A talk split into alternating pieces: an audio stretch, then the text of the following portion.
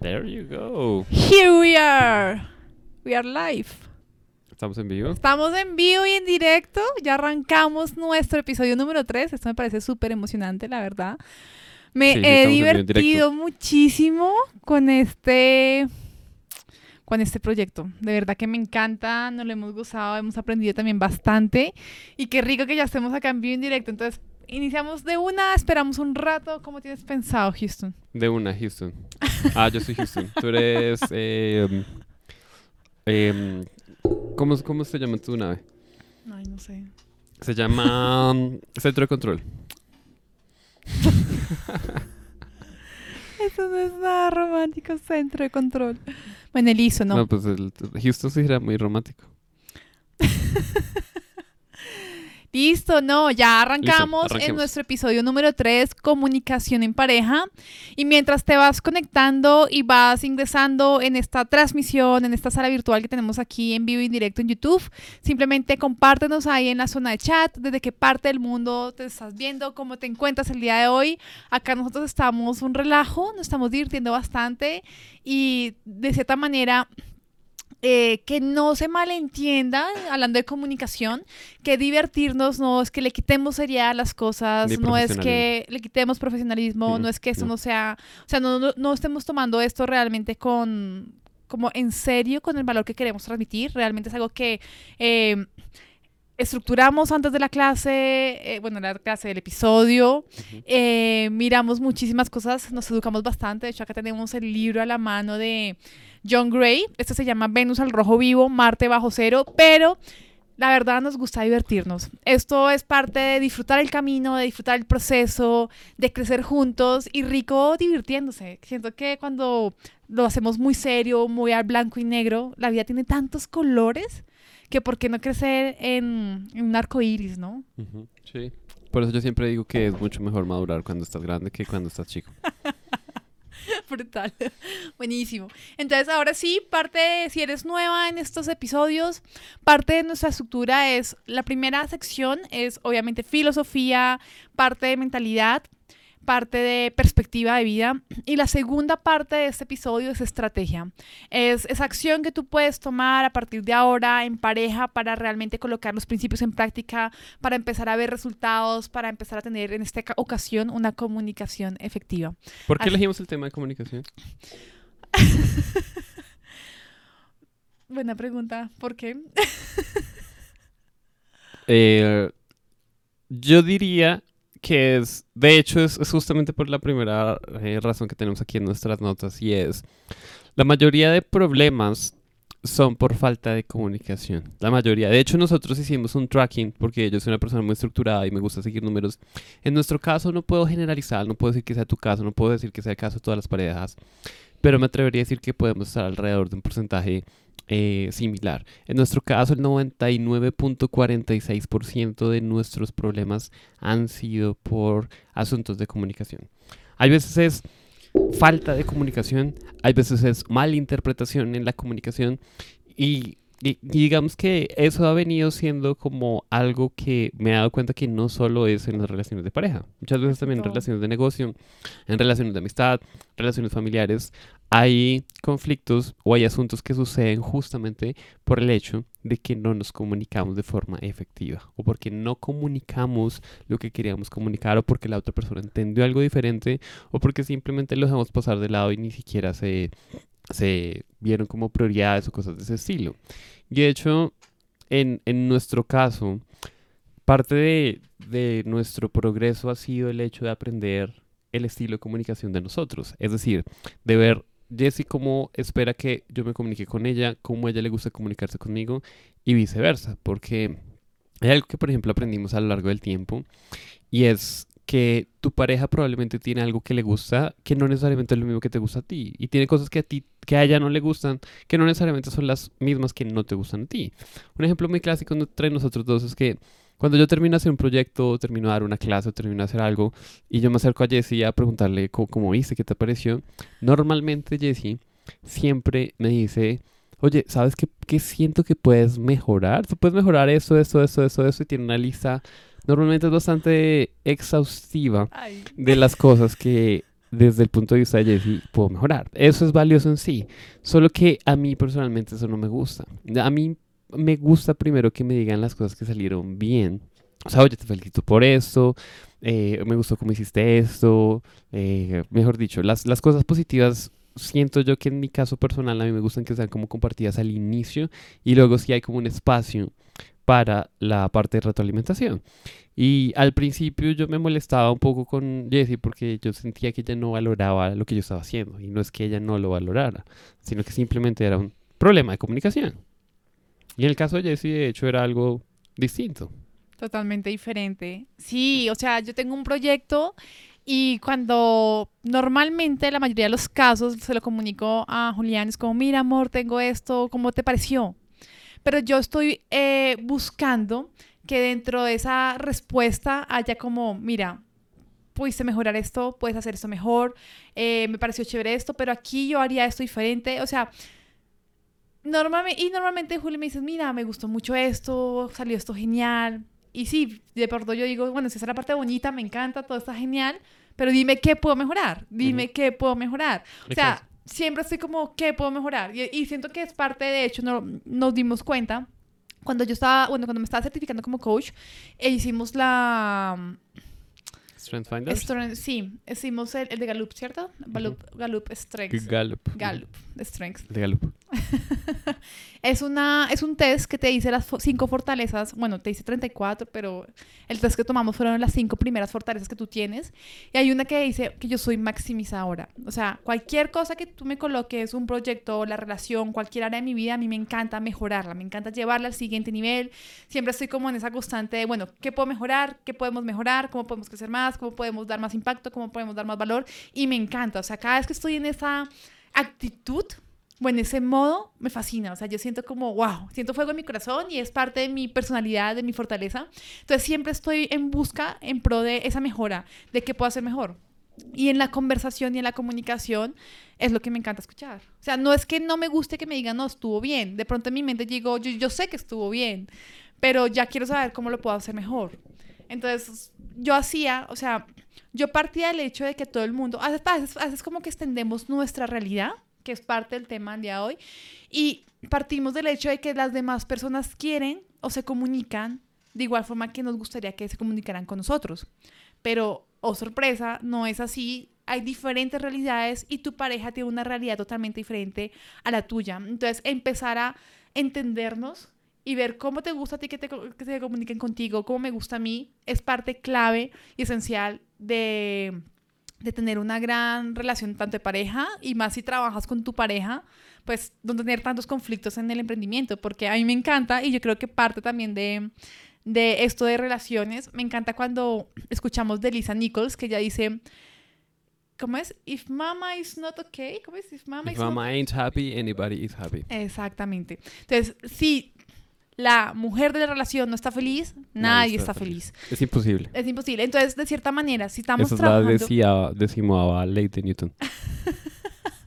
Entonces, de cierta manera, si estamos trabajando en equipo, normalmente sucede muchísimo. O sea, cuando tenemos conflictos en nuestra relación y tenemos que hacer algún proyecto también en el emprendimiento, o de pronto Julián tiene una cita con, de coaching con alguien más, o yo tengo una cita de coaching, normalmente no estamos en la mejor disposición porque hay un conflicto interno, o sea, como que tú no estás en tu mejor versión.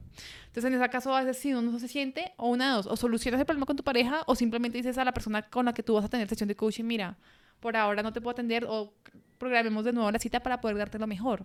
Entonces, es tan vital nuestra relación de pareja porque influye muchísimo en nuestro emprendimiento, en todo lo que hacemos en trabajo en equipo. Entonces, por eso es la importancia del día del tema de hoy.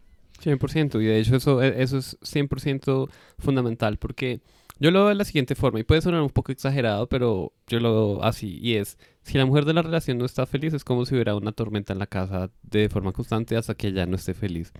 De hecho, Juan Gris, el autor de este libro, John Gray, dice que, mm, que nosotros necesitamos siempre estar priorizando como hombres el bienestar de la mujer.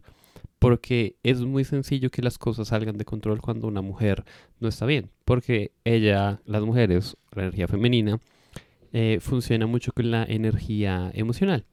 Y eso no es que sea malo ni nada, sino que la energía emocional normalmente requiere cierto tiempo, ciertas circunstancias para que se vuelva a balancear. Y es más, incluso él habla de un aspecto muy importante, yo me acuerdo, no sé si es en este libro o en otro, donde Mr. Gris nos dice que nosotros necesitamos como hombres asegurarnos que nuestra mujer no tenga hambre. Y de hecho lo dice así como en ese sentido literal. Porque cuando una mujer tiene hambre, normalmente se pone mal genio. Cuando se pone mal genio, entonces empieza a, sus emociones empiezan a activarse de una forma en donde eh, se tienen que expresar y, en fin, surgen unas cosas. Entonces, em, no sé si esto se está saliendo un poco del tema de hoy, que es la comunicación. Pero señores, señores, hombres en especial, con su pareja mujer, prioridad número uno es que ella esté bien, en todo sentido de la palabra. Eso incluye desde el estómago, es decir, que esté bien alimentada, hasta sus emociones, que esté, que, que esté bien. Eh, y cuando no está bien, las cosas normalmente tienden a salirse de control. Ya oyeron. bueno, parte también, bueno, justo, ya que tenemos la importancia y lo clave que es la comunicación, vamos a hablar de una filosofía y es que no se trata de quién tiene la razón, sino de entender. Muchas veces entramos en el juego de, no, es que yo tengo la razón, mi punto de vista es el válido, el tuyo no, y viceversa. Y cuando estamos compitiendo por quién tiene la razón, no estamos haciendo, o sea, no estamos solucionando absolutamente nada y lo diría que lo peor en ese caso o en ese escenario es que nuestra relación sí está, se está viendo afectada. Porque ponernos de acuerdo de quién tiene o no la razón puede ser una lucha bastante ardua, puede gastarse mucho, mucho, pero muchísimo tiempo, muchísima energía para al final darse cuenta de que todos, ambos tenían la razón. ¿Por qué? Porque desde el punto de vista tuyo, tú estás experimentando cierto tipo de emociones o cierto tipo de, em, de energía cuando hay un conflicto. Y viceversa, tu pareja también está en un punto de vista, en una perspectiva, y ninguno de los dos tiene, como yo digo, la perspectiva panorámica. Entonces, cuando salimos de, nos salimos de la ecuación de querer tener la razón y empezamos más bien a, bueno, espérate, quiero entenderte. O sea, el punto es quiero entenderte. Déjame, permíteme entenderte. Y a mí me encanta muchísimo cuando estamos hablando, esto ha sido un proceso, pero cuando Juli me dice, mira, yo simplemente me expreso y estoy como en modo de desahogarme, de expresarme, porque es parte de cómo la energía circular femenina se hace entender, se siente entendida, se siente amada. Cuando estoy en ese, desde ese lugar de, cómo, o sea, de, de expresarme, me encanta cuando Juli me responde, déjame ver si te entendí bien. Y no es que repita como un loro exactamente a lo que yo dije, pero es como en sus palabras, él me dice, él me dice, estoy, o sea, con respecto a lo que te estoy escuchando, te estoy entendiendo esto. ¿Eso que estoy entendiendo es exactamente lo que tú me quieres comunicar? En algunos escenarios creo que la mayoría sí, la mayoría sí, exactamente me entendiste. Pero hay veces en las que yo digo, yo no dije eso, eso no es lo que te quiero decir, lo que te quiero decir y vuelvo y repito. Pero es valioso porque cuando te preguntan, déjame saber si te estoy entendiendo bien. Tú me estás queriendo decir A, B, C, y yo te digo, sí o no. O no, mi amor, o lo que te quiero decir es A, B, D. Entonces, eso lo valioso de eso es que nos coloca a ambos dentro del mismo contexto, dentro de la misma página. Y cuando ambos estamos en la misma página, podemos traer soluciones, cada uno desde su perspectiva, cada uno desde su energía, para ver cómo se puede resolver ese conflicto, cómo se pueden aclarar las cosas, cómo se puede hacer mejor de ahí en adelante. Porque de pronto muchas veces nos quedamos, y a mí me encantó, acabo de hacer un paréntesis, pero creo que es valioso. Hace poquito estaba escuchando un podcast de Jay Chetty, que es uno de mis mentores favoritos y me encanta porque parte de su expertise es relaciones de pareja. Y él decía, muchas veces, sobre todo como mujeres, aunque también sucede para los hombres, creo que para ambos, para ambas energías, traemos el pasado al presente. Entonces, hay un conflicto aquí de comunicación y yo lo extendí al pasado, pero es que recuerda tú siempre lo mismo y el año pasado o hace un mes o la semana pasada, hace 15 días me dijiste exactamente lo mismo y bla, bla, bla, bla, bla, bla, bla, pero estás en el pasado. Entonces tu presente está siendo, se está viendo afectado por contaminación de lo que sucedió en el pasado. Entonces lo que él decía es, o una de dos, o perdonas el pasado, limpias el pasado, si han habido conflictos anteriormente y ambos han, se han colocado acuerdo, ambos han resuelto el conflicto, ambos han colocado nuevos acuerdos y están como tomando acciones de cambio, si ya se hizo eso, entonces tú suelta el pasado. O una de dos, decía él. En este caso no aplica segunda, porque pues obviamente estamos hablando de que si estás trabajando con tu pareja y amas tu relación, pues la idea es que sea lo que sea que esté sucediendo, la, el- la perspectiva la actitud está en cómo lo podemos solucionar.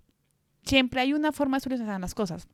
Pero él decía, la segunda era o perdonas el pasado o simplemente te sales del presente de esa persona. O sea, si no eres capaz de perdonar el pasado y lo vas a volver a traer una y otra vez, entonces salte del presente de esa persona. Porque no va a funcionar, no se está construyendo absolutamente nada. Se vuelve como una relación tóxica. Entonces, siento que es súper importante, y acá cierro paréntesis, el no traer, el no contaminar nuestro presente con cosas que han sucedido anteriormente.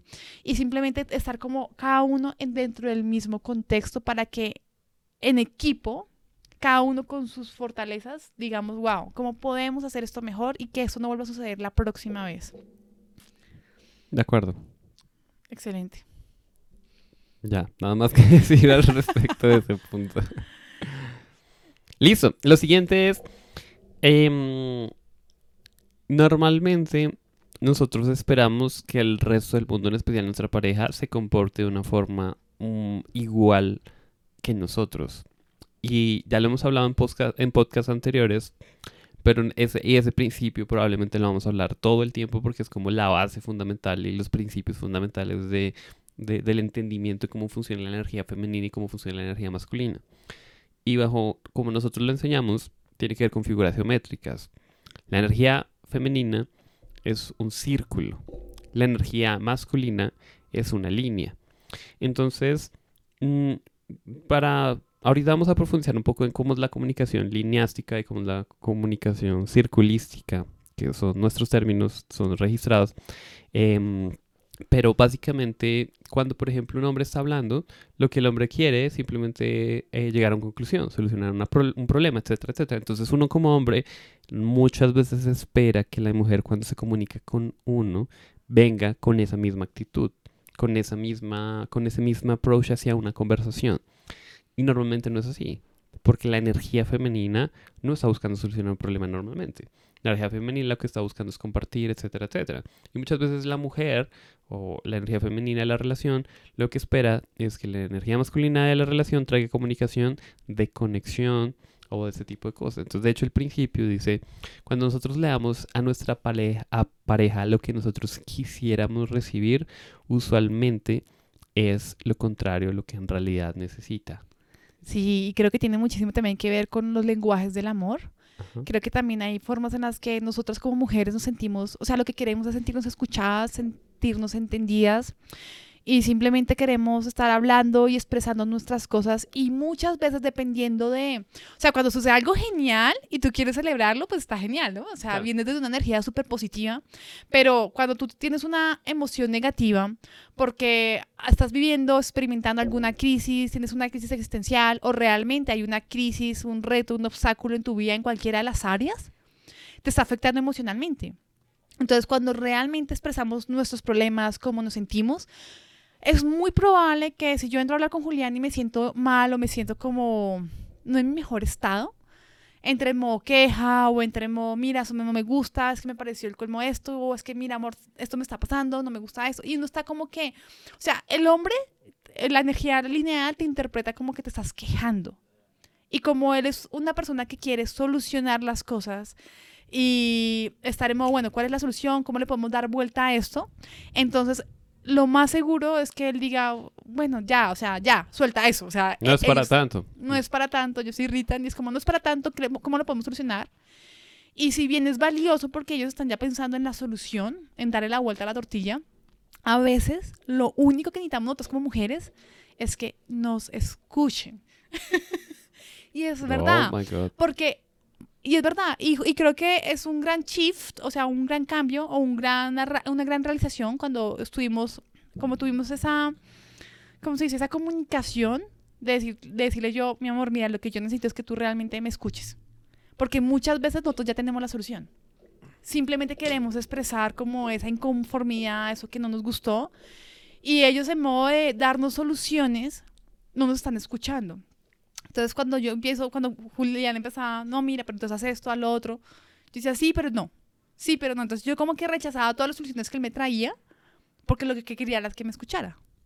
Y cuando nos dimos cuenta, ya después de que pasábamos como toda esa danza, ¿no? Esa danza, esa emoción, esa, ese huracán, después Juli yo le decía, mira, amor, creo que ya puedo lograr eso. Yo puedo hacer esto y esto y esto. Y él me decía, era lo que estaba intentando decirte, pero yo quería venir con la solución y lo único que necesitaba es que sentirme escuchada. Ujú, Un espacio de escucha. Ujú. Exactamente, es Donde se así. pueda expresar, donde tú activamente la estés escuchando y estés buscando entenderla, no estés buscando solucionarle esos problemas a sus vidas o su vida. Y, y es, es curiosísimo porque muchas veces, y acá, acá ustedes pueden ver la energía, muchas veces eh, cuando yo estoy dando mis clases, o estoy, o sea, aparte dando mis clases para mis mujeres, yo soy muy círculo, o sea, yo a veces vuelvo y conecto y vuelvo y digo el mismo tema, pero en otras palabras, y estoy así en modo conexión. Y Juli me dice, sí, pero eso lo... Te emocionaste, mi amor. y cuando yo las clases de Julián, él es, si bien, eh, si bien eh, profundiza en un concepto, lo profundiza y de repente, boom, ya, o sea, es muy a la estructura y me encanta también porque las personas dicen, wow, me encanta porque tú vas al punto o me llevo mucho valor. Entonces, no es que sea un- una cosa buena y la otra mala o viceversa, es que simplemente son formas de conectar totalmente diferentes o de expresar totalmente diferentes. Entonces, el conocernos y darnos cuenta de eso es como si yo sé que Juli ya sabe que si yo estoy en alguna sintonía y que quiero conectar, él sabe que quiero conectar, o sea, De acuerdo, yo ahí quiero agregar algo y hacer una pregunta incluso, porque también es cierto que a veces yo digo, ok, entonces voy a escucharla. Y entonces ella está en su, en su emocionalidad y está expresándose y desde afuera luce como que hay veces está quejando, etcétera, etcétera, pero yo digo, no quiero ser escuchada, entonces yo me quedo callado, le hago preguntas, etcétera, etcétera. Pero es que tú no dices nada, tú no sé qué. Entonces, lo que yo aprendí otra vez de todo eso es que no necesariamente es todo el tiempo, que tú me corregirás. Y, y una de las cosas que de cierta forma hemos venido implementando y creo que de hecho lo, lo traigo aquí a la mesa para que traigamos incluso más conciencia de continuar eh, haciéndolo o, más o de forma más, como dice Robin Sharma, mm, con más devoción, es el hecho de, eh, de que cuando la mujer necesite algo, que también sea clara que necesite, o sea, que empiece y decir, oye, mira, quisiera que me escucharas o quisiera que arregláramos esto juntos o algo por el estilo. Entonces, en ese escenario yo tengo una pregunta. ¿Siempre, siempre que una mujer está expresando sus emociones, siempre quiere ser escuchada o hay veces que quiere otras cosas y sí sería otras cosas que, que, que quisieras en- en- desde tu experiencia? Bueno, hay que decir que las mujeres somos muy complicadas. Yo digo, bueno, sí, tienes toda la razón. Hay veces que queremos ser escuchadas y hay veces que para mí es valioso como que Julián no solo se queda ahí como una planta a la cual, o sea, a mí no me gusta, No, no, loco.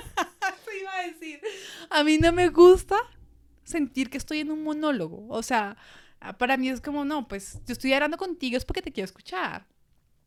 Entonces, el, o sea, creo que es cuestión de comunicación. ¿En qué sentido? En que sí nos ha pasado muchísimas veces que yo expreso mis sentimientos y lo que quiero es ser escuchada. Entonces Juli dice, ok, la próxima vez la voy a escuchar. Próxima vez llega, yo expreso mis sentimientos y Juli me escucha y pareciera que literal yo estoy hablando con la pared. o sea, yo digo, y yo le digo, no me gusta, me siento hablando sola, siento que estoy en un monólogo, ¿puedes decir algo, por favor? Ujú. Y él es como, claro, entra como ese chamble. Yo creo que para la energía lineal es como, Lo ¿qué que pasa digo que no vaya a causar un caos? Sí, lo que pasa es eso. Eh, eso es un gran aprendizaje. Yo antes, creo que eso lo aprendí en casa, por observación. Y es cuando una mujer, pues bueno, cuando Jessie está en, en ese, en ese punto, yo digo, chanfle, yo, yo acá empiezo a dudar de muchas cosas. ¿Será que sigo esto y cómo lo va a tomar? Y ahí entra, en- eh, entra en miedo, porque pues yo no quiero generar conflicto, que bueno, es otro tema aparte, pero, pero independientemente de eso, yo, yo me siento como una posición donde ella está teniendo como el control de la situación, de cierta forma. Yo me siento fuera de control, literal, así es como normalmente, ya no, porque siento que ya he evolucionado en ese sentido. Pero, pero antes yo me sentía muy fuera de control. Entonces, ese fuera de control, la mujer lo percibe y se siente porque es energético como debilidad. Y de hecho, una de las cosas que eh, habla David Deida en un libro extraordinario que se llama El, Camino el del Camino Hombre. del Hombre Superior, es que la línea, es decir, la energía masculina, siempre, siempre debe tener como esa, esa fuerza.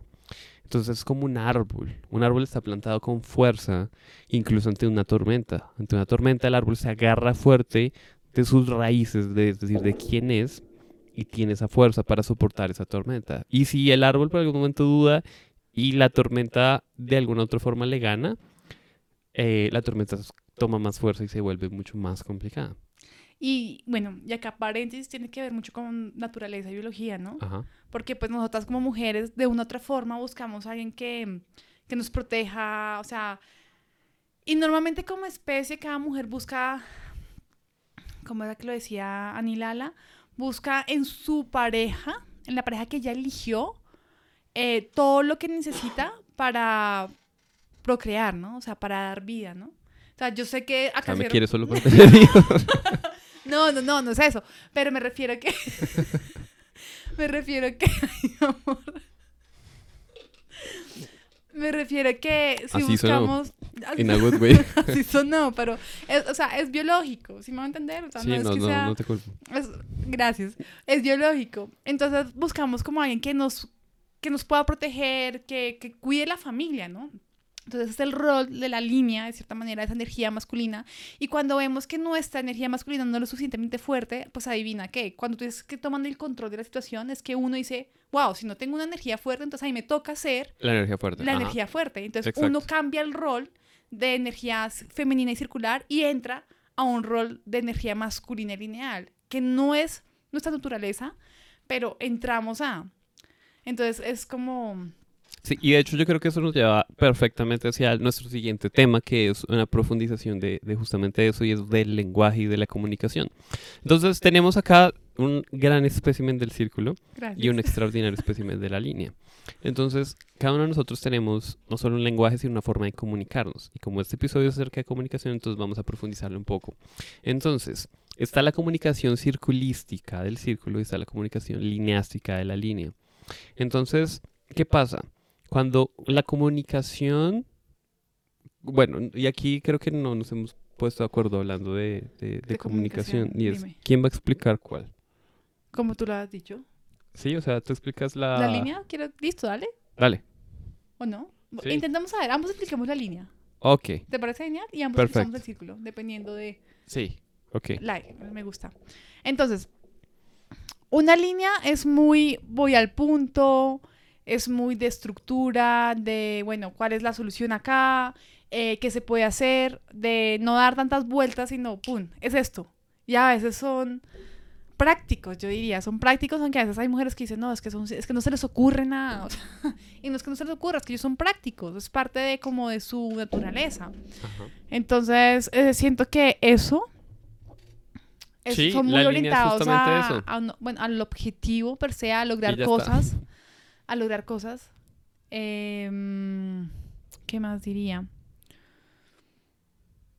Mira, la línea, o sea, la, la comunicación lineástica tiene la, la sensación de justo como yo voy a hablar, porque yo soy línea. Y es, mira, es, es algo donde lo que buscamos nosotros normalmente en la comunicación es solucionar un problema, llegar a un punto. Somos normalmente estructurados y muchas veces incluso cortos de palabras, decía, como en Los Simpsons. En Los Simpsons me acuerdo que había un escenario en donde llegaba, había ocurrido como un crimen o algo por el estilo. Ujú. Entonces el jefe de policía, el detective que estaba a cargo de la operación, necesitaba dar una rueda de prensa ante las personas para explicarles qué era lo que había sucedido. Entonces todos los periodistas, había muchos periodistas sentados con cámaras de fotos, grabaciones, micrófonos, entrevistándolo.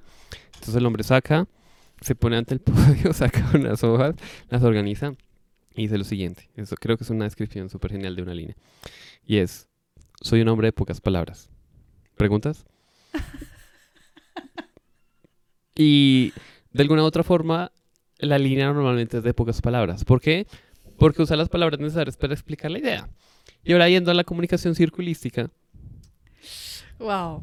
Nos encanta conectar, nos encanta conectar, usamos la misma palabra una otra vez. A mí me encanta cuando Julio me dice, ya lo has dicho tres veces, pues al punto. yo les cuento.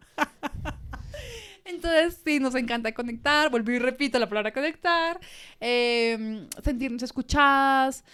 Es que dentro de la conexión, sobre todo en la comunicación, nos sentimos amadas cuando nos sentimos entendidas. Entonces, parte de eso, a veces no queremos...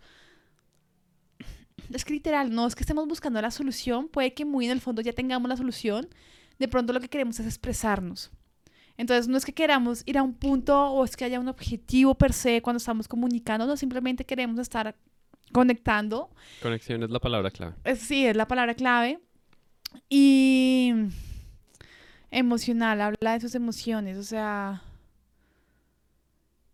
mira, me siento así, no me gustó esto y voy muy al detalle de las cosas. No todas las mujeres son iguales, hay mujeres muy introvertidas que de pronto sienten como miedo al expresarse o tienen otra forma de expresar las emociones. ¿A ti no te da miedo? No. Para no. nada. A mí me encanta, o sea... Yo le aprendí mucho a Jessie eso. Y hab- hablando un poco, perdón que te interrumpa, baby, y es una, una cosa importante es el lenguaje. Normalmente los hombres somos literales, es decir, decimos algo y en realidad eso que decimos es interprétalo tal cual. Las mujeres tienen un lenguaje diferente. Cuando ellas hablan están expresando un sentimiento. Y nosotros de hombres tenemos que tener cuidado de no tomar literal la mayoría de las cosas que las mujeres dicen. Porque ellas en ese momento lo dicen con la emoción que lo sienten, pero no necesariamente de una forma literal, tal cual lo que están diciendo.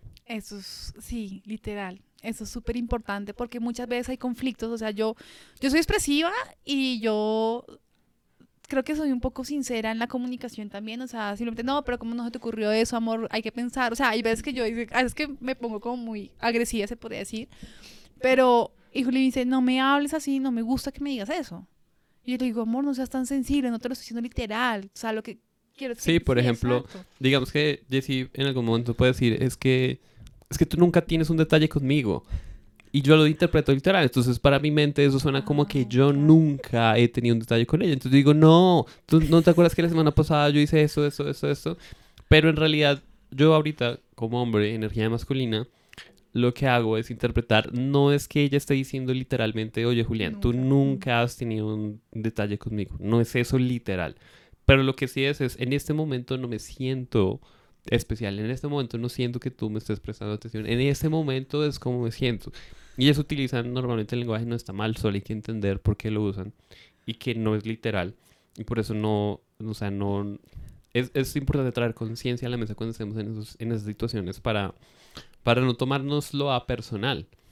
Y es, ellas utilizan cómo se sienten algo y lo generalizan. Entonces, que tú nunca, es que tú siempre, y vuelvo, insisto, no es literal, es como se siente en el momento. Yo pensaba, yo pensaba a veces de verdad la energía masculina en ustedes. Y digo, yo creo que necesitan, un- o sea, sería valiosísimo un traductor. Algo que te dice, ella está diciendo eso y de repente te traduce y te dice, lo que quiere decir es, Ajá. porque sí. O sea, no somos literales, somos, solo expresamos la emoción del momento. Y a veces usamos palabras como nunca, pero es que tú siempre, y no es que sea verdad, no es siempre, no es nunca, pero en ese momento nos sentimos así. Entonces, eh, bueno, creo que eso es parte de la comunicación circulística. Sí, de hecho, si se dan cuenta la linealística, duramos como dos minutos y llevamos como diez en la circulística. Eso, esa es la mejor descripción de... Me encanta. Entonces, pasamos a las estrategias, baby. Dale, claro que sí. Ok, listo. Entonces, todo lo que estuvimos viendo y para recapitularlo es la filosofía, es, es alrededor de... Nosotros siempre tenemos como esa misma estructura cuando, cuando queremos compartir algo. Y es primero la filosofía o la parte de mentalidad acerca de cómo pensar y ver un, un asunto. En este caso estamos viendo la comunicación. Entonces estuvimos hablando de varias cosas para recapitular. Una es la mayoría de asuntos y problemas que se presentan es por falta de comunicación o por miscommunication, por comunicación errada, llamémoslo así. Lo- una de las cosas que también estuvo compartiendo Jesse es que como somos un equipo, la pareja siempre es un equipo. No estamos viendo quién tiene la razón. O sea, no es el objetivo de a ver quién tiene la razón más veces y esa es la persona que gana. No se trata de eso. Se trata de entender a la otra persona para que la relación pueda crecer, para que podamos trabajar mejor en equipo, para que podamos lograr de una mejor forma nuestros sueños, nuestras metas, nuestros objetivos. Lo otro es, em, normalmente, cuando esperamos que nuestra pareja nos dé lo que nosotros quisiéramos recibir, si estoy diciéndolo bien, Sí, o sea, tú estás dando lo que te gustaría recibir. ajá, normalmente lo que ellos necesitan es lo contrario. Y eso ya Pues, lo hablamos anteriormente. Es parte de salirnos de cómo... Es parte de salirnos de nosotros mismos y simplemente pensar en el otro, cómo se siente escuchado, cómo se siente amado y en esa, desde ese ángulo comunicarnos. Exactamente. Y lo otro es tener cuidado con el lenguaje. Acá quiero hacer un paréntesis e, e incluso no solo el lenguaje con tu pareja, sino el lenguaje contigo misma. Yo no sé por qué yo traigo eso siempre, pero es, es tener cuidado con el lenguaje. El lenguaje tiene un poder enorme porque se interpreta diferentes cosas. Por eso es que cuando tú te dices a ti mismo ciertas características como que, que bruto, que, bueno, ese tipo de cosas, eso tiene impacto sobre ti. Y mucho más si lo dices hacia afuera con tu pareja. Entonces, mm, yo, yo soy... mm, Voten por mí porque yo estoy a favor de la campaña de que utilicemos el lenguaje de una forma muy consciente. O sea, o sea el, lenguaje tiene impacto. Si tú le dices unas palabras a tu pareja, esas palabras tienen impacto.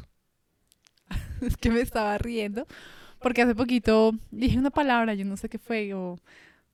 Voy a poner una hipotética, no recuerdo cuál fue la que dije, pero fue como, ay, qué boba. Pero fue algo sencillo. Y Juli me dijo, ¿puedes ser más gentil contigo misma? Y yo dije, sí, mi amor, qué bobita. Mal chiste ya. No es funny. no es funny, sí, yo sé. El punto es que, eh, literal, a veces tenemos que cuidar muchísimo cómo nos hablamos. A veces somos conscientes y a veces no somos conscientes todo el tiempo. Entonces, muchas veces actuamos o decimos palabras de manera inconsciente y es parte pues, de ser humanos, ¿no? Entonces, cuando somos conscientes, o sea, cuando tenemos como ese momento de eureka o de capturarnos y decir, wow, ¿qué me estoy diciendo? Y como que ¡ah! ahí no se trata de empeorar la cosa diciendo, ay, pero ¿cómo se me ocurre decirme esto o esto? O sea, como, sino que decir como ser gentil con nosotros mismas y decir, wow, me acabo de capturar en esto, chanfle, ¿cómo lo puedo cambiar? ¿Qué me puedo decir que sea empoderante, que sea positivo, que realmente me permita ver el valor que tengo como mujer, como hombre? Entonces siento que es súper valioso eso. Hashtag miel sobre vinagre. Es eso. Miel sobre vinagre. ¿Lo puedes explicar un poco más? Eh, sí. eh, ¿De dónde viene? ¿Qué es, Es una filosofía Garibay Narchukiana, que es uno de mis mentores, de nuestros mentores. Y él dice lo siguiente, y es, tú tienes mucho más impacto con las personas desde el lado positivo que desde el lado negativo.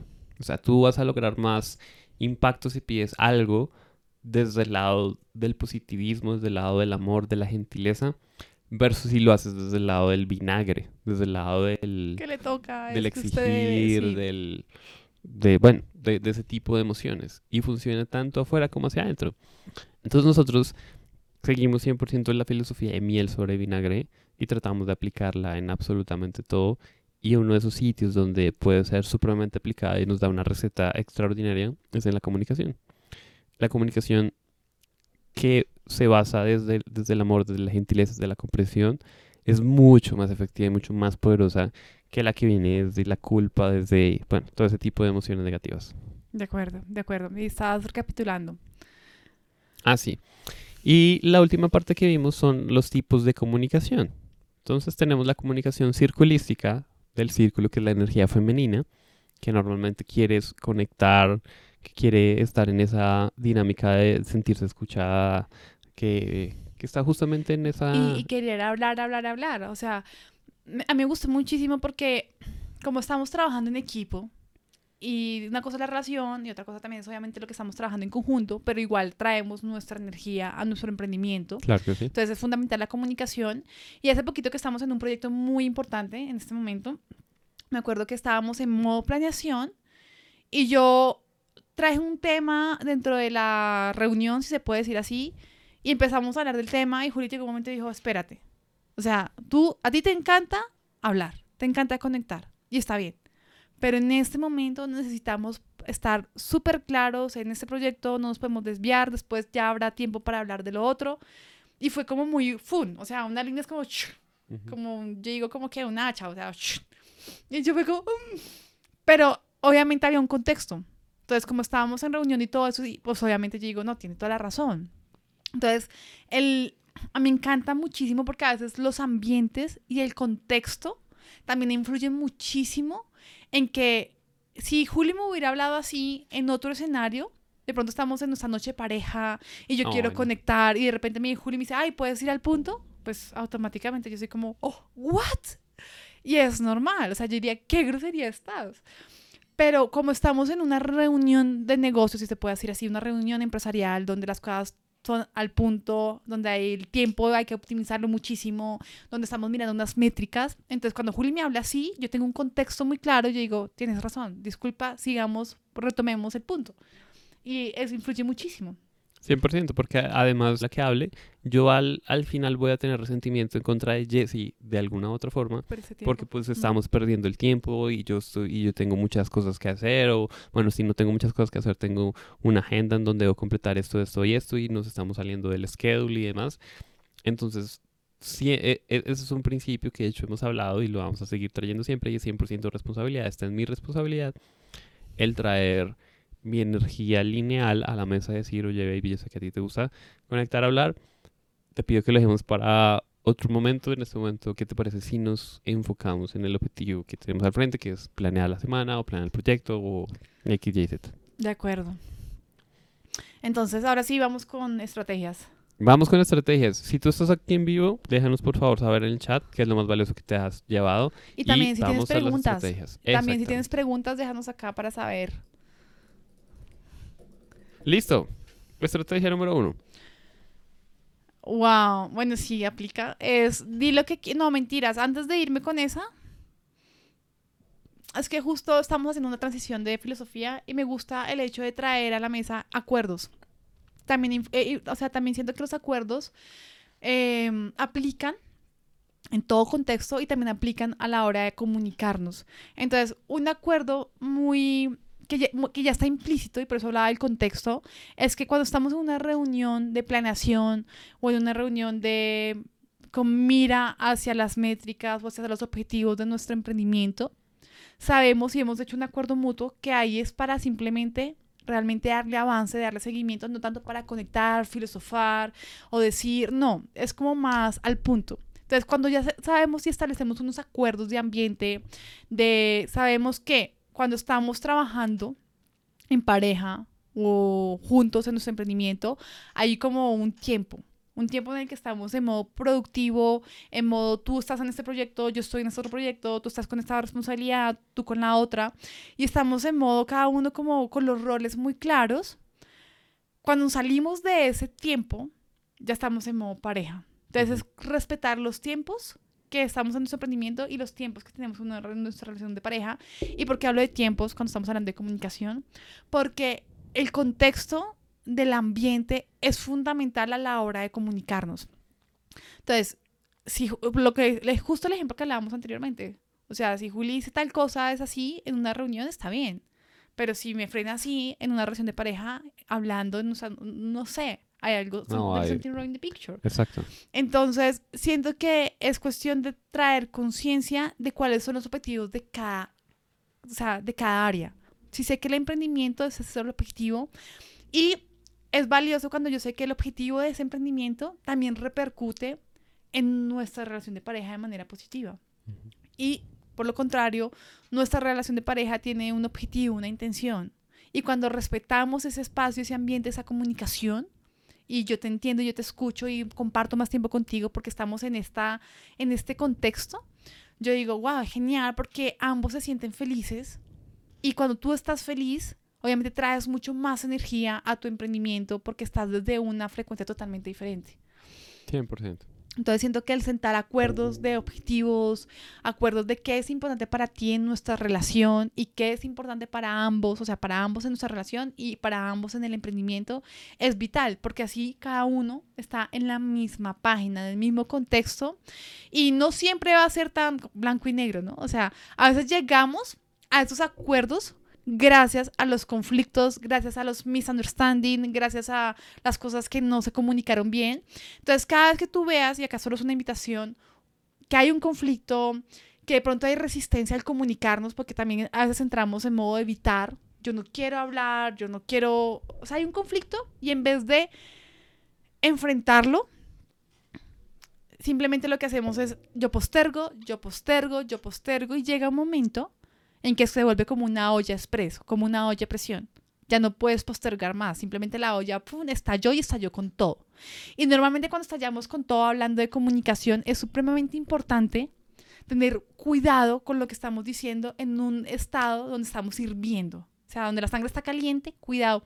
Porque justo escuchaba una historia, hace rato la escuché y hace como, no sé, dos semanas atrás la hablé con una amiga y es cuando tú tienes una cerca. Entonces hay una cerca Y cada vez que el niño, era, un papá y un niño, cada vez que el niño estaba enojado, el papá le decía, por cada vez que estés enojado, ve a la cerca y clava una puntilla. ¿Sí te acuerdas de esa historia? Sí. Me corrige si la estoy diciendo mal, ¿no? Ok. Entonces el niño iba y clavaba la puntilla. Iba y clavaba la puntilla. Cada vez que se sentía enojado, esa era su manera de ir y desahogarse. Entonces, con el tiempo, ya después de que, que como que digamos pasó un mes o algo así, el papá le dijo al niño, bueno, vamos a ir y por cada vez que tú digas algo bonito, que tú estés como en esa sintonía, vamos a quitar una puntilla. Entonces, Por cada vez que lo lo, lo siento, Ah, que porque- digas ¿sí? perdón. Exacto. Por cada vez que digas lo siento, que digas perdón, vamos a quitar una puntilla de esa cerca. Entonces iban y quitaban la puntilla. Pero quedaba un hueco. Entonces, la moraleja de lo que le quería enseñar el papá al hijo es que cada vez que decimos una palabra mm, despectiva, estamos clavando una puntilla en la cerca. O sea, ese, eso genera un hueco en la otra persona.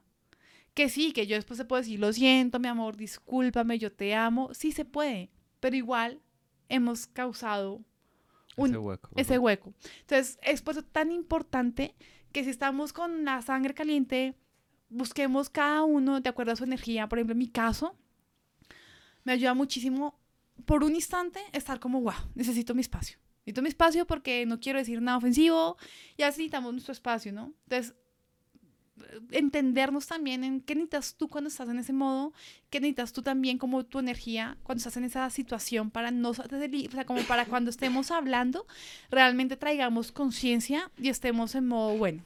Si bien de pronto no estamos tan fríos, porque todavía ahí como estamos un poco calientes, sí estamos como en un lugar de poder traer conciencia y controlar lo que vamos a decir, porque es súper vital las palabras en Que ese- se usan, o sea, que se usan, súper vital.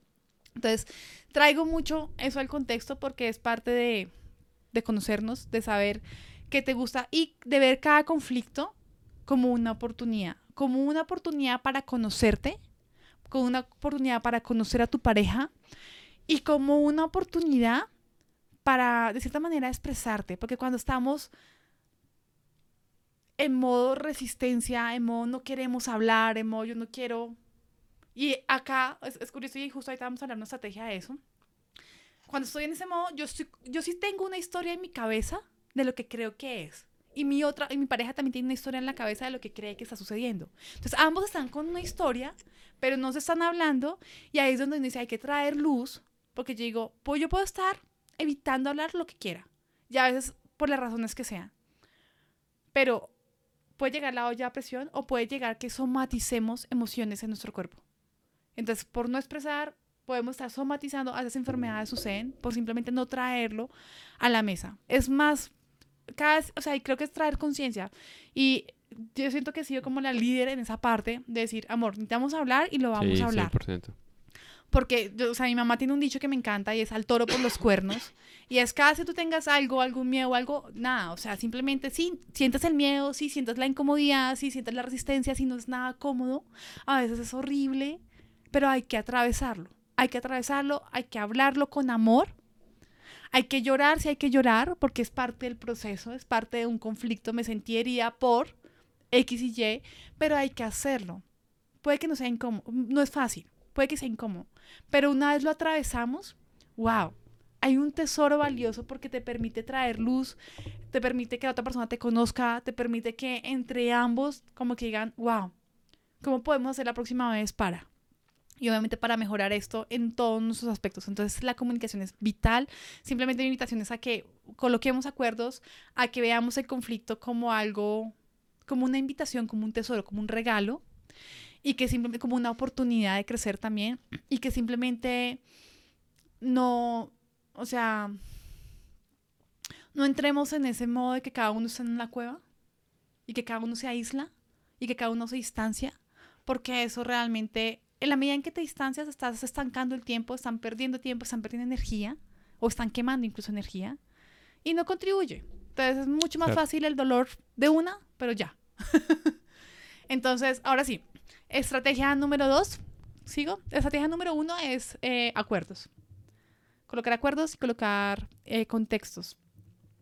Ok, yo quisiera añadir a esa estrategia el hecho de que normalmente, por lo menos yo no, ¿tú, tú eres mentalista o eres No, mind reader? no, ¿No? no, ni Yo tampoco. Nunca aprendí, nunca me enseñaron. Mis papás nunca me han enseñado a leer la mente. No viene en mi familia. La familia tuya tampoco, ¿cierto? No, leo algunas cosas como lenguaje corporal. Ok, sí, ok, perfecto. Pero no leemos la mente. Y, y muchas veces los problemas de comunicación surgen porque o asumimos, o esperamos cosas que no se dan. Entonces, sucede en la, en la vida, sucede en los negocios, sucede en diferentes partes. Entonces, el principio fundamental y con lo que queremos que te lleves es expresa lo que quieres. Y es, si tú quieres X cosa, hazlo saber. Si no lo estás recibiendo especialmente. Porque, y creo que esto incluso es mucho más también de la energía femenina, hay veces esperamos que la persona se comporte de cierta forma, que actúe de determinada manera o que no haga algo que hace normalmente, pero no lo dejamos saber. Entonces la pregunta ahí es, ¿cómo esperas tú que tu pareja vaya o a darte algo que él o ella no sabe que debería darte porque para ti es importante o viceversa? Por, por ejemplo, eh, cuando hay un conflicto, si bien me gusta tener ese espacio de pensar, de calmarme, también me gusta hablar las cosas. Hay o sea, no hay mismo literal, Cerca, pero pronto. cerca, pronto. Entonces, cuando ese espacio que de pronto ratón me da pasa como a ser una hora, dos horas, a mí no me gusta. O sea, y de pronto eh, es parte de conocernos. O sea, yo digo, a mí me gusta, y ya lo sabemos, o sea, sí, me gusta como ese espacio para pensarlo, pero ya después hablarlo, y me gusta hablarlo. Entonces, de pronto en mi mente yo digo, no, es que yo pienso que ratón debería venirme a buscar para hablar las cosas. Y en, en la mente de Julián, que pena de ratón, en la mente de Julián está como, no, yo le voy a dar más su espacio para que se calme aún más.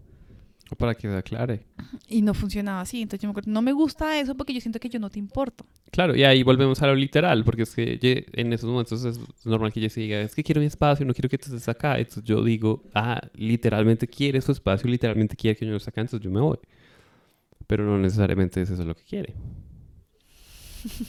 y ahí, de hecho, retóricamente alrededor de ese punto vendría muy bien las actividades de, o sea, el, el poder de leer la mente.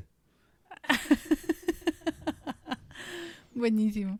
Listo. Ahora, segunda, segundo principio es hablar y hablar bastante. O sea, no me refiero al tipo de, de, de charla donde tú hablas mucho en cantidad, sino en calidad. ¿Y a qué me refiero con esto? Esto, esto es una lección que he aprendido, de hecho, este año, 2019. Y es el hecho de expresarme.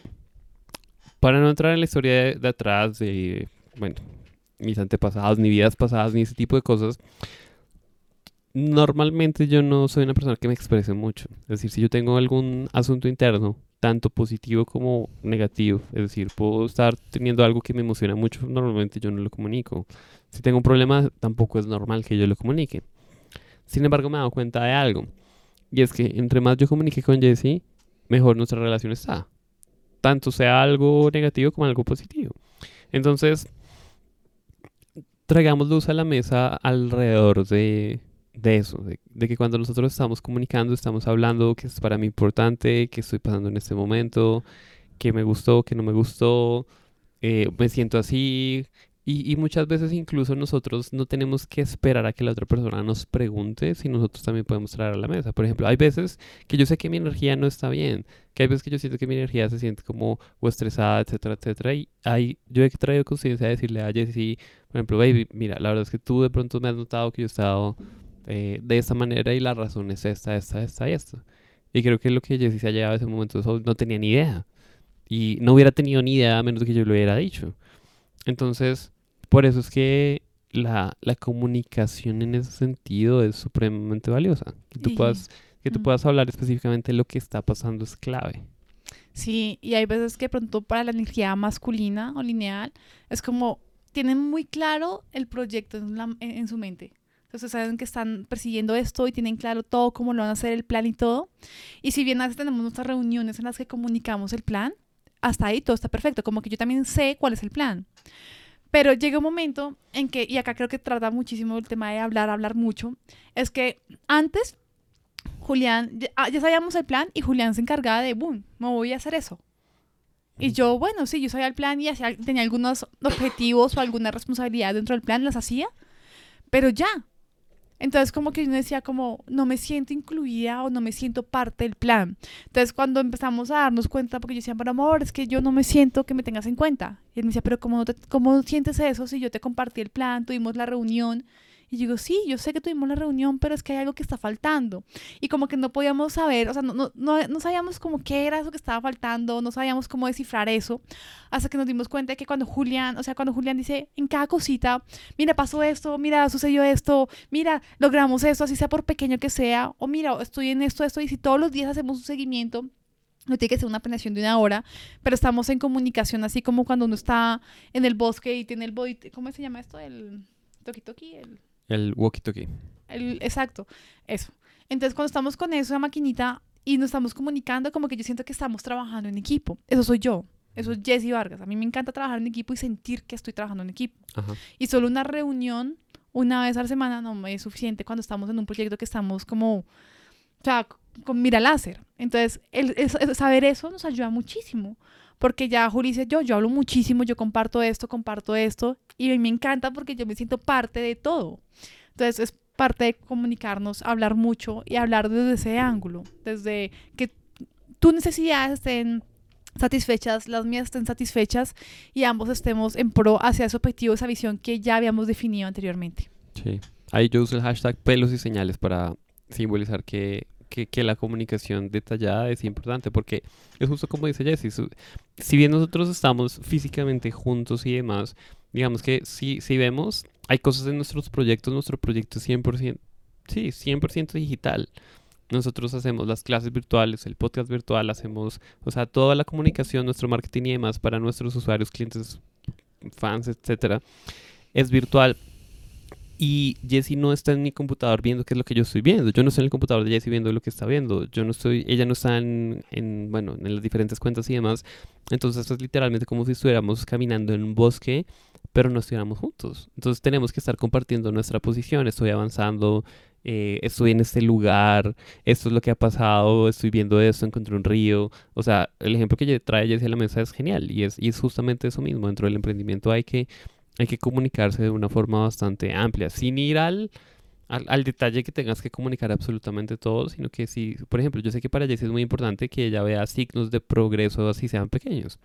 Entonces, si una persona me escribió diciendo, oye Julián, me gustó mucho, estoy listo para entrar en tu programa o algo así, eso yo sé que para Jessie es significativo. Entonces, si yo le muestro el mensaje, eso le digo, oye, mira, una persona está haciendo, está diciendo eso, eso es valioso para Jessie. Entonces yo traigo eso a la mesa para decirle, eh, mira, baby, sucedió esto, etcétera, etcétera. Igual que con problemas. O sea, yo sé que hay, hay veces a ella le, le, le gusta que estemos como anticipándonos a los problemas. Entonces, si hay un problema, lo que yo antes hacía era tratar de ocultarlo, tratar de resolverlo por mí mismo. Y si bien aún sigo obviamente con la proactividad de resolverlo, hoy en día incluso lo traigo y es, baby, tenemos este problema. Y es- está sucediendo eso. Y lo podemos resolver incluso más amplio que si ella después se entera y es porque no me dijiste y, y pues tiene toda la razón. Sí, sí, es bueno conocer, conocerte, conocerte, expresarte como, mira, para mí eso es importante y que ambos digamos qué podemos hacer para que tú te sientas bien. Creo que ese es, el, es el punto siempre, o sea, y sucede tanto en pareja como en equipo. Conocer tu equipo, saber qué es importante para cada persona, porque para cada persona serán cosas diferentes, es vital a la hora de crecer. Eh, tercera, bueno, entonces, recapitulando, estrategia número uno es ten acuerdos, estrategia número dos, di lo que quieres, nadie es un mind reader, un adivinador. Estrategia número tres es hablar y mucho con respecto a lo que hayamos eh, dicho ahorita anteriormente. Y la estrategia número cuatro es preguntar versus, versus asumir. Y creo que a veces tenemos, yo creo y pienso que mi, o sea, mm, por ejemplo, Julia tenido un día malo. Sí, por decir, no es que un día sea malo, pero de pronto tuvo algún problema técnico o hay algo que está ahí que de pronto hace que ah, se tenga de pronto sobresaturado, se sienta confundido o no esté en su mejor. Hay obstáculos, hay retos, ¿sí? Sí. Entonces, de pronto no está en su mejor energía y podríamos decir que está teniendo un día malo. Y de repente yo, como no sé qué está pasando, y lo veo así como con esa energía densa, o chocho, como yo le digo, digo, está bravo conmigo. Entonces yo digo, "Ay, ¿qué hice? Que no le gustó. Y aquí quiero traer algo que quiero que te la cuentes. Y es una historia que aprendimos de Eben Pegan, que se llama El Burro. Ujú. Y siento que va a ser genial, porque ahora no nos comunicamos. Yo digo, yo lo primero que digo es, ratón estará conmigo. Entonces yo lo que pregunto es, an- bueno, antes no le preguntaba, antes asumía que estaba bravo conmigo y decía, "Ah, es por mi culpa. Y eso es asumir. Y automáticamente uno se arma una historia que no es real. Es una historia basada en lo que yo creí que estaba pasando que no pasó. Pero como no pregunté, no supe. Entonces ahora lo que yo hago es, ratón, ¿tienes un burro? Y me va a decir sí o no. Y antes de que la gente va a decir, bueno, ¿qué es un burro? Cuenta, me encanta. Em, la historia dice lo siguiente, y es, en la frontera de, de México con Estados Unidos, en algún momento iba cruzando un mexicano a Estados Unidos y llevaba un burro. Y entonces al, al policía que estaba ahí vigilando la zona se le hizo bastante raro. Y entonces paró. Dijo, señor, ¿qué llevar ahí? Entonces dijo, un burro. Dijo, necesita requisar. Entonces, bueno, requisó. Entonces requisó al señor, le abrió el, el bolso, le eh, requisó el burro y todo estaba bien. Entonces, poder pasar. Entonces, el mexicano pasó con el burro. Y ya está. Y al día siguiente, la misma cena. Llega el mismo señor mexicano con el burro. Y entonces, al señor se le hizo raro. ¿Otra vez este señor? O sea, entonces, misma historia. Requisar y todo en orden, pasar. Al siguiente día, igual. Y así sucesivamente. Durante días, semanas, meses, incluso años. El mismo campesino mexicano con el burro traspasando la frontera. Día a día, día, a día, día, a día, día, a día, día. Y siempre era la misma historia. Lo requisaban, no había nada. O sea, el policía pensaba que estaba metiendo algo, que estaba traficando con algo. Pero no. Y de repente un día, ya habían pasado varios años, el policía se iba a pensionar. Entonces ya no iba a trabajar más como policía. Ya había cumplido su, su servicio y se iba a retirar. Entonces le dijo al, al mexicano, le dijo, yo estoy muerto de la curiosidad. O sea, ¿por qué todos los días tú pasar con burro a mi país? Mira, y él dijo, yo pensionarme, no trabajar más aquí, contarme. Entonces el mexicano dijo, ¿de verdad? O sea, si, si, si, si cuento no me va a pasar nada, o sea, no me van a llevar a la cárcel, nada. Y él dijo, no. Y él dijo, es que yo sé, señor mexicano, que usted está haciendo algo, porque no es normal que usted todos los días vaya y vuelva. Yo siento que usted está traficando algo, pero lo he requisado, eh, miramos, he visto el burro con rayos X y no hay nada. ¿Qué es lo que usted está traficando? Entonces el mexicano dijo, pero verdad no me va a pasar nada, usted no me va a hacer absolutamente nada. El, el señor dijo, no, no, no, tiene mi palabra, no, no le va a pasar nada. Entonces dijo, ok, señor, señor policía, todo ese tiempo, todo lo que he venido traficando hacia Estados Unidos son burros. ¿Y cuál es la lección? Y la lección es que muchas veces tenemos algo que no hemos dicho, que nos incomoda en nuestra pareja, o hay algo que no se ha hablado, no me gustó, o lo que sea. Y simplemente no lo decimos. Entonces estamos traficando burros. Y traficar burros significa, me estoy guardando cosas, me estoy gu- guardando incomodidades, no estoy expresando algo que me molestó, pero se siente. O sea, mi pareja sabe que algo le pasa. Ella está traficando algo, en otras palabras. O sea, yo soy consciente por su lenguaje corporal, por la forma en que se está comunicando conmigo, por la forma en que me habla, que hay algo raro ahí. Algo tiene ella o tiene él. Entonces, algo tiene mi pareja. Y en ese contexto nosotros decimos, ¿tienes un burro conmigo? No, huele a tienes- carne de burro. O huele a... A me encanta así, huele a burro. Entonces, y es eso, ¿qué te pasa? Entonces yo a veces siento, y es, una, es, es empezar de, pasar de asumir cosas que no son y armarnos historias en la cabeza que no tienen nada que ver. Y decir, ratón, ¿tienes un burro conmigo? Y Juli me dice, no, no, no, la verdad, ratón, es que me pasa esto, esto, esto, esto, esto. Y yo, ah, déjame ver cómo te puedo ayudar. Aunque a veces me ayuda, no ayuda. My help, don't help. Entonces, es también parte de que Juli me dice, mira, me pasa esto, gracias por tu ayuda, en este momento lo que necesito es mi espacio. Entonces es comunicarnos y eso es como, ah, bueno, está bien, te dejo tu espacio, pero estás bien. Porque es que si a mí me dejan mi espacio, yo digo, yo lo que quiero, aunque diga que quiero mi espacio, veces lo que quiero es que me ayudes, que me apoyes. Entonces cuando Rato me dice, quiero mi espacio, yo digo, pero bien, bien, o sea, ¿está todo bien? Y él me va a decir, sí. Y es cuestión de conocernos. Yo sé que si yo le doy mi espacio a Ratón, está tranquilo. Entonces, viceversa, que cuando yo tengo un burro, Juli me dice, tienes un burro, me huele a burro, acá pasa algo y quiero que me lo digas ya. Te digo, sí, claro, ¿qué pasa? Porque es que mira, tú me dijiste esto y hiciste lo otro y para mí era importante esto y yo vi que tú no... ¡Ah! Y Juli me dice, se me olvidó. La verdad se me olvidó, no es que no te ame, no es que no, pero se me olvidó esto. Y entonces se aclaran las cosas. Cuando preguntamos, aclaramos las cosas en vez de que cuando asumimos nos armamos un montón de historias en la cabeza que lo único que hacen es dañar la relación, dañar la comunicación y dañar todo lo que pueda estar construyéndose a través de la relación de pareja en el emprendimiento. De acuerdo. La siguiente estrategia es ser home team. Home team básicamente consiste, es, es la palabra que le robamos a Rocky Balboa, creo que fue, en la película de Rocky. No, no sé, home team. Home team. Me suena mucho a Rocky, pero bueno, independientemente de donde venga, es, es equipo en casa, equipo en casa. Y somos equipo en, en todo, en la relación, en nuestras finanzas, en nuestro emprendimiento, en absolutamente todo, somos equipo. Entonces, como somos equipo, entonces vamos hacia una misma dirección. El enemigo, como dice otros mentores, el enemigo no está en casa, el enemigo está afuera, de cierta forma. Porque muchas veces nosotros estamos con la pareja peleando, sintiendo que el, que el asunto está aquí, pero no, el asunto debe estar entre nosotros y lo que queremos conquistar o el obstáculo que está al frente nuestro. Entonces, algo que nos ayuda mucho en comunicación es tener los roles muy claros y responsabilidades claras. Es que en nuestro caso nosotros emprendemos y también, eh, o sea, emprendemos desde la casa, en el sentido que trabajamos desde casa y estamos mucho tiempo juntos, es verdad. Y para nosotros es clave que exista la comunicación de cosas tan básicas como, por ejemplo, quién hace el desayuno hoy. Porque si yo asumo que Jessy lo va a hacer y Jessy asume que lo va a hacer, entonces en algún momento los dos vamos a tener hambre, los dos vamos a estar de mal genio porque tú no has hecho el desayuno. Y ahí puede haber un, un conflicto que se puede haber aclarado con, oye, ¿me puedes ayudar por favor a hacer el desayuno porque yo quiero hacer eso? O mira, yo me propongo yo hago el desayuno. O sea, cosas de ese estilo así, de, básicas incluso del, del, hogar son, son claves. Y también obviamente dentro del emprendimiento. Si, si es necesario hacerse un proyecto y algo, ¿cuántas veces nos sucede? Que nos ha sucedido que decimos, ok, los compromisos son estos, ta, ta, ta, ta, pero de pronto no quedó hiper mega claro quién iba a hacer qué.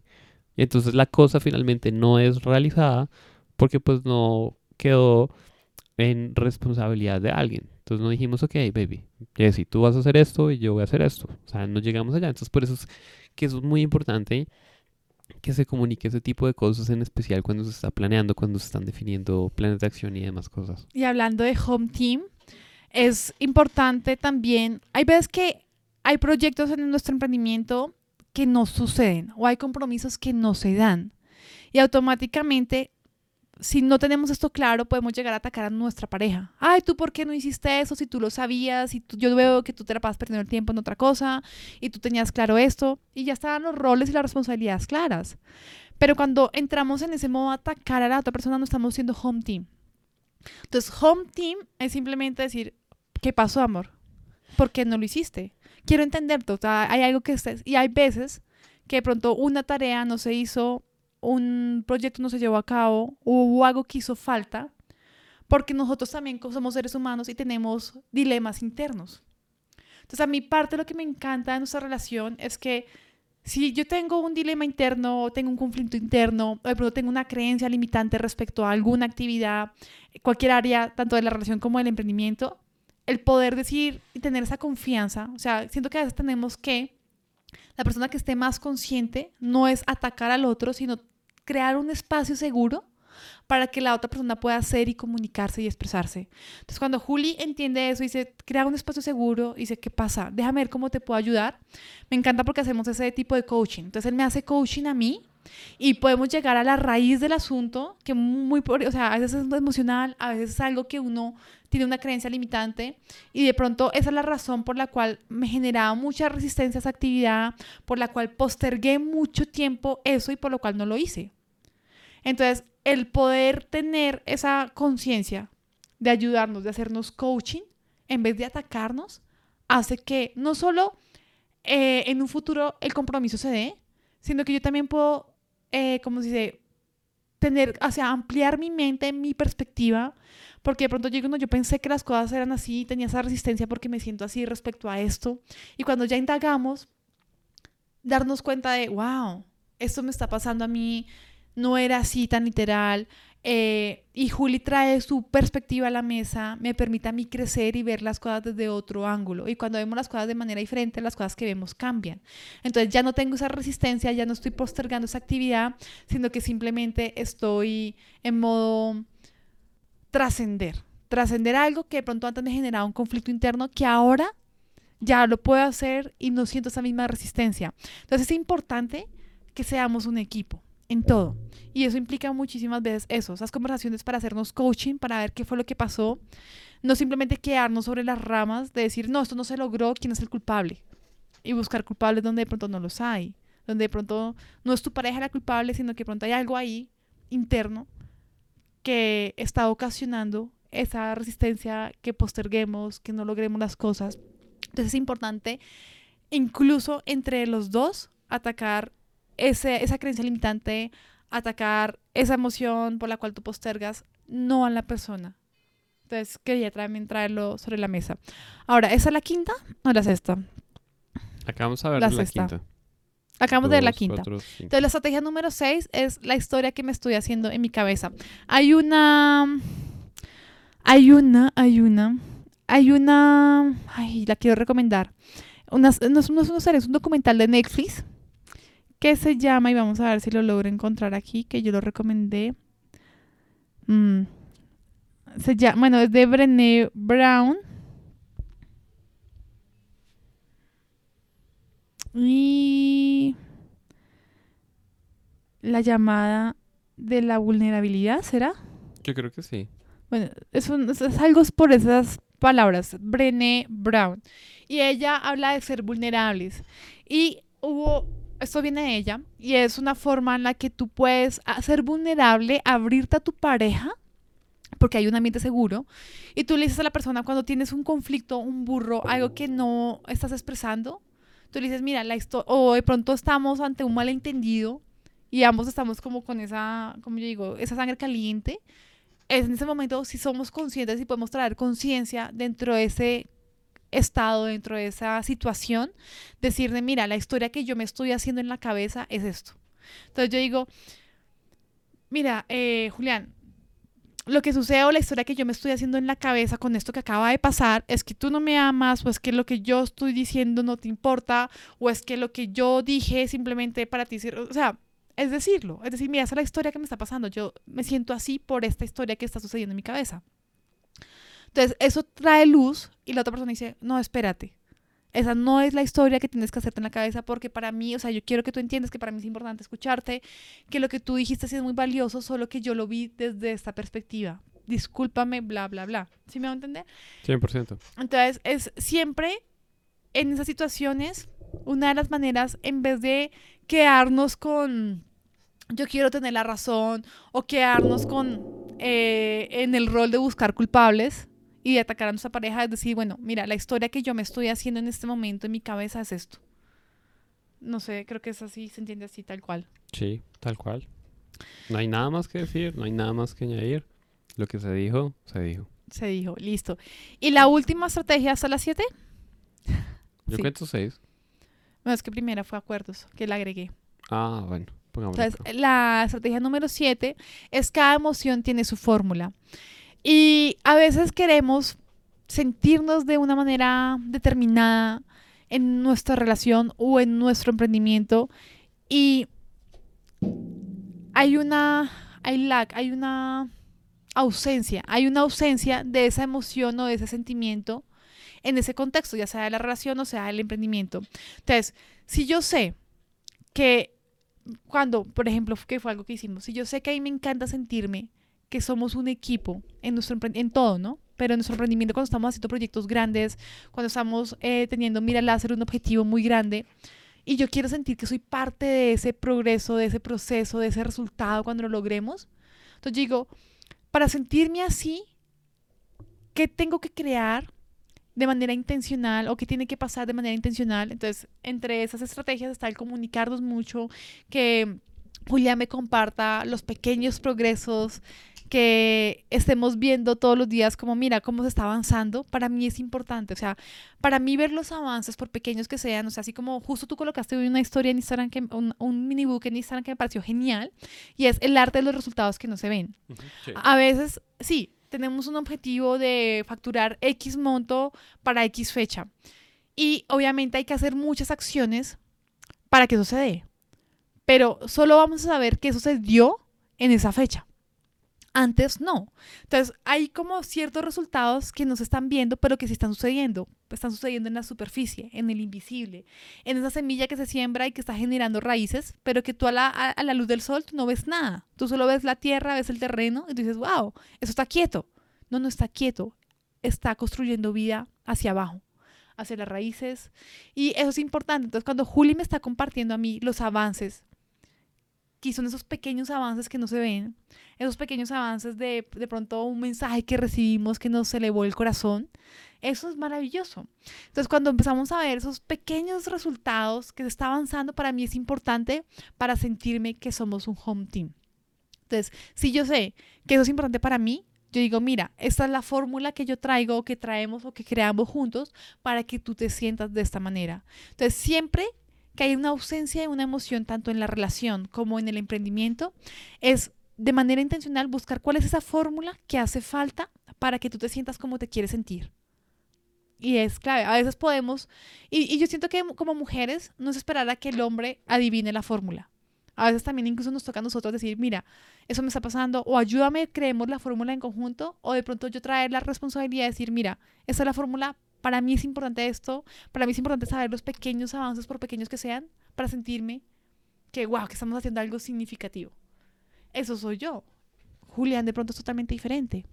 Entonces es importante que cada uno se responsabilice de cómo se quiere sentir y hablarlo, expresarlo y traer de pronto una fórmula, una serie de actividades que se necesita para que, wow, uno diga, me siento genial, me siento feliz, me siento dichosa, siento que estamos construyendo algo legendario y eso es importante dentro de la comunicación. Entonces, bueno, vamos a recapitular estrategias. No sé si quieres añadir algo en esta última. Eh, solo el hecho de que eso es 100% responsabilidad, que es un principio supremamente clave. Y es, no podemos esperar que nuestra pareja sea la que nos solucione la vida, de la que dependa nuestra felicidad, de la que si las cosas salen bien entonces es, es culpa de ella, o si las cosas salen bien entonces es culpa de ella. No. Somos dos personas que tenemos, ya, llamémoslo diferentes escenarios. Está nuestro escenario individual que es muy importante. De hecho, por eso en la sesión pasada, en el podcast pasado, hablamos de el ritual de la mañana y ese tipo de cosas, nosotros necesitamos fortalecernos a nosotros mismos y también darnos cuenta que incluso si en algún momento hay algo que esa persona dejó de hacer o algo, uno puede decir, ok, yo estoy en control. Si esa persona no hizo algo que se supone que debió haber hecho para que yo esté en esa emoción que quiero sentirme, quiero estar feliz, conectado, etcétera, etcétera, entonces yo puedo empezarme a decir, ok, de pronto yo le puedo decir a Jessie, oye, mira, para mí es importante, es importante esto, por esto, esto, esto. Sí, porque si yo, no, si yo me quedo callado y no digo nada y no lo expreso, entonces es muy probable que las cosas no sucedan. Entonces solo quería adicionar esa, esa capa. Me encanta, gracias. Está súper valioso. Así que antes de recapitular, déjanos ahí en el chat último llamado. Último llamado. Eh, ¿Cómo te ha parecido? ¿Qué ha sido lo más valioso que te has llevado de este episodio número 3? Si tienes alguna pregunta, ese es el momento perfecto para hacerla, porque una vez yo haga la recapitulación de las estrategias y no veo preguntas en el chat y no veo nada en el chat, damos por terminado este episodio número 3 de comunicación efectiva con tu pareja. Entonces, estrategia número uno, eh, colocar acuerdos. Colocar acuerdos dentro de tanto la relación como dentro de tu emprendimiento. Estrategia número dos, di lo que quieres. O sea, aquí nadie es adivino. Es importante que tengamos esa 100% de responsabilidad de decir, mira, eso es lo que yo quiero, eh, así es como me quiero sentir. Y es súper importante expresarlo. Tercera estrategia, hablar y mucho. Y cuando hablamos de hablar dentro de eh, hacernos entender, darnos a conocer, expresarnos siempre en pro de una mejoría continua en equipo. Eh, estrategia número cuatro, preguntar versus asumir. Hay mucho más valor cuando tú preguntas y tú dices, wow, ¿qué fue lo que pasó o qué tienes? Versus que tú asumas cosas que no son y te armes historias donde no las hay. Estrategia número 5 es home team, tener roles claros y responsabilidades claras en todo, en la relación, en el emprendimiento. Estrategia número 6 es la historia que me estoy haciendo en mi cabeza. Eso es un documental que recomiendo muchísimo de Brené Brown y es brutal. Cuando tú abres tu corazón con tu pareja porque hay un ambiente seguro, cuando tú eres vulnerable y tú simplemente le dices, mira, la historia que yo me estoy haciendo de lo que acaba de pasar es esto, se pueden aclarar muchísimos malos entendidos, se pueden dejar de asumir cosas que no son y además nos da la oportunidad de conocernos y descubrirnos. Y la estrategia número siete es cada emoción tiene su fórmula. Así que si hay una ausencia de un sentimiento, de una emoción que no se está cumpliendo, que no está satisfaciendo tus necesidades, tanto en la relación como en el emprendimiento, es buscar estrategias, buscar actividades o una serie de actividades que es lo que causan la fórmula para que tú te sientas como te quieres sentir. Esto es algo que hacemos de manera proactiva teniendo en cuenta el principio de 100% responsabilidad. Así que estas son las siete estrategias de cómo puedes empezar a comunicarte. La filosofía está genial porque te permite entender cómo funciona la energía femenina y cómo funciona la energía masculina. Y así como tener, así como traer una capa adicional al lenguaje que usamos para tener una comunicación efectiva dentro de eh, el contexto de cada uno, dentro de la energía de cada uno. Así que eso es todo por nuestro episodio número 3. Y hemos llegado al final de este podcast Emprendiendo en Pareja. Ah. Entonces, el, lo importante de acá es que tú te lleves eh, todo este conocimiento y lo empieces a implementar en práctica. Entonces, si tú escuchas este podcast con tu pareja, genial, porque están los dos en, en the same page. Pero existen otros escenarios en donde quizás tu pareja tenga algo diferente, etcétera, etcétera. Entonces, lo mejor que tú puedes traer a la mesa es 100% responsabilidad, que es justamente lo que estuvimos hablando. Entonces, como dice, como dijo Gandhi, sé el cambio que quieres ver en el mundo. Si quieres mejorar la relación de pareja, depende de ti, porque tú eres la que estás trayendo, la persona que estás trayendo conciencia a la mesa. Y si algo de lo que te compartimos hoy te hizo clic, te hizo sentido, sientes que te puede ayudar, entonces empieza a implementarlo y, empieza a, a, traerlo hacia la relación para que puedas comunicarte de una forma mucho más efectiva. Entonces, eh, recuerda que nos puedes escuchar en las principales plataformas de podcast, en Spotify también puedes ver esta versión eh, donde nos vas a ver en, en la cámara en YouTube. Y básicamente es eso. Disfruta una excelente semana, un fuerte abrazo y que estés súper bien. Y nos vemos el próximo viernes en Emprendiendo en Pareja. Viernes 3 de la tarde. ¿Cuál es el de detener?